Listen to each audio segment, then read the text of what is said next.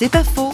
Parlons de l'exigence de la foi et de la recherche spirituelle avec l'écrivain Jacqueline Kellen. La question de nos jours, c'est on fait ce qu'on peut, on se contente d'eux, on est dans le moyen, le médiocre et le tiède, alors que toute quête spirituelle est de l'ordre de l'intransigeance. Mais de nos jours, on confond l'intolérance et l'intransigeance. Les paroles du Christ, lorsqu'il dit que votre oui soit oui, votre non soit non, il est tout sauf intolérant, il est intransigeant.